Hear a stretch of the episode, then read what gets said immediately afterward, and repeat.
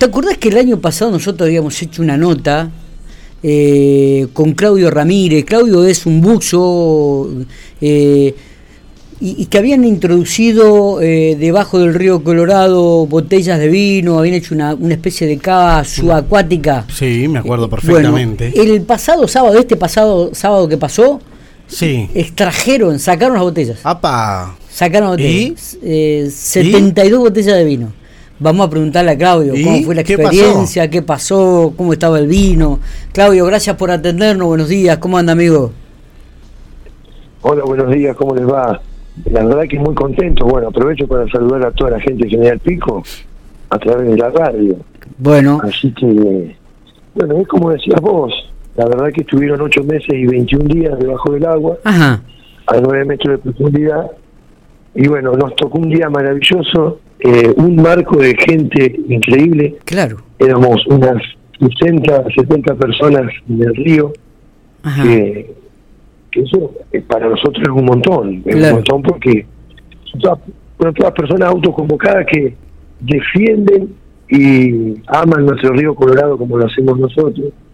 Y la verdad que fue un momento hasta emocionante, te diría, porque obviamente que habíamos preparado, se estaba haciendo un chivito a la orilla del río. ¡Uh, qué rico! Eh, sí, sí, fue, un momento inolvidable. Después técnicamente éramos tres rusos en el agua, Gustavo Suárez, Pablo y yo, y en superficie estaban dos navegantes también muy amigos, Nicolás y Martín, en donde, bueno, ahí empezamos a hacer, eh, nosotros hicimos un primer buceo, llegamos a la cava, la sacamos la, la reja eh, y hicimos una primera,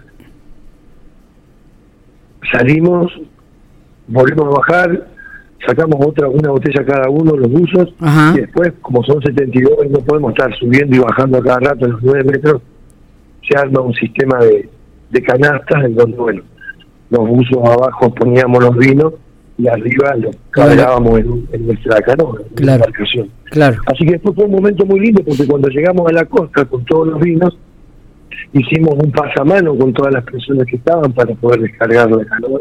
Y bueno, obviamente somos muy, pero muy felices porque inclusive en alguna que otra botella de vino encontramos vida y encontramos algunas vieiras pequeñitas, son pequeños caracoles. Eso es algo hermoso porque es un valor agregado que es generar vida debajo del agua con nuestra cava subacuática. O sea que, eh, eh, el vino era de botella de vino Aruncó, que, que vos has especificado, que en Ranquel significa el dios del agua. Eh, ¿Esto de, de, qué bodega era? ¿Se puede saber, Claudio? Sí, es un vino que lo que lo produce Juan Pablo Morisoli y lo elabora la bodega municipal de Gobernador Duval. Ah, Juan Pablo Morisoli es un productor que tiene una chacra en Gobernador Duval, tiene su uva ahí, lo riega al río Colorado, y después la bodega de municipal de Gobernador Duval se encarga de, hacer el proceso de, hacer el vino y, el embotellamiento. Eh, y, y, como la, vos decís, la pregunta, Diego, también es, digo, bueno, ¿por qué ocho meses debajo del agua, eh, un tiempo estipulado? ¿Qué, qué, qué, qué significa esto y por qué, no? Exactamente. Bueno, las condiciones en las cuales se encuentra el vino abajo del agua es una temperatura ideal. Nosotros lo ingresamos con con, con 9 grados más o menos, cuando en abril eh, estaba en esa temperatura el río. Después obviamente que no tiene la luz directa del sol, entonces está en un ambiente bastante hostil, digamos, un ambiente bastante oscuro.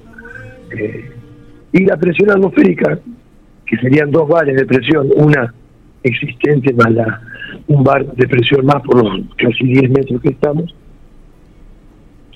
Entonces eso hace que el proceso de polimerización de, las partículas del vino se mantengan en un estado, digamos, de quietud, de cría. Eh, las condiciones, vieron, que una cava en superficie, digamos, se hace un sótano, que está fresco, que no le da el sol.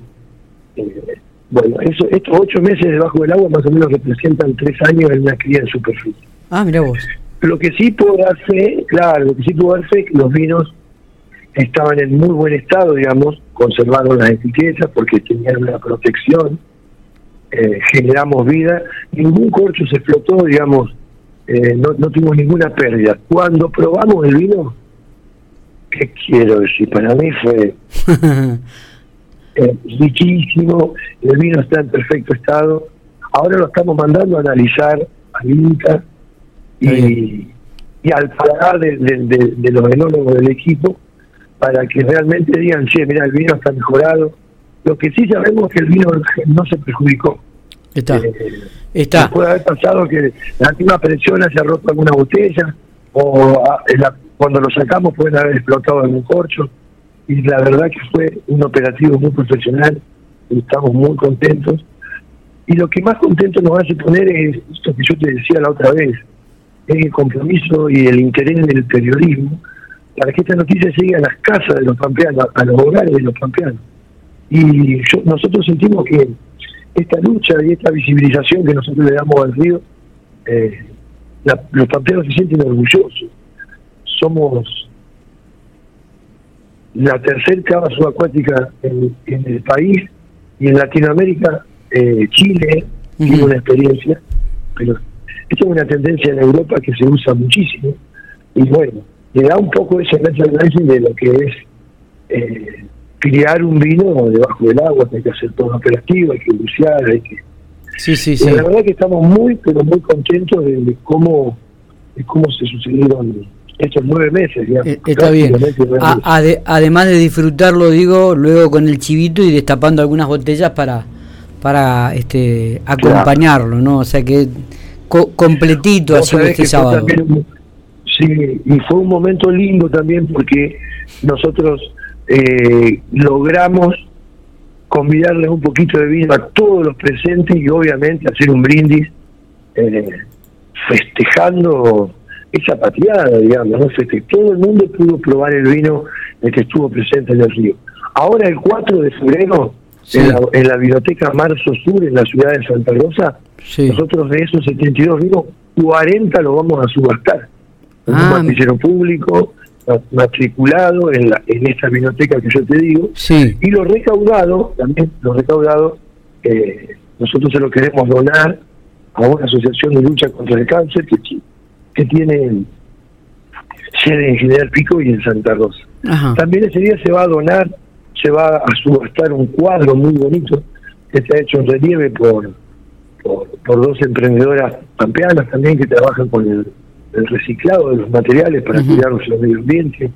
Así que la gente se va sumando eh, y bueno, y agradecer, exclusivamente agradecerle a todas las personas, a ustedes los periodistas, la verdad que muy contento.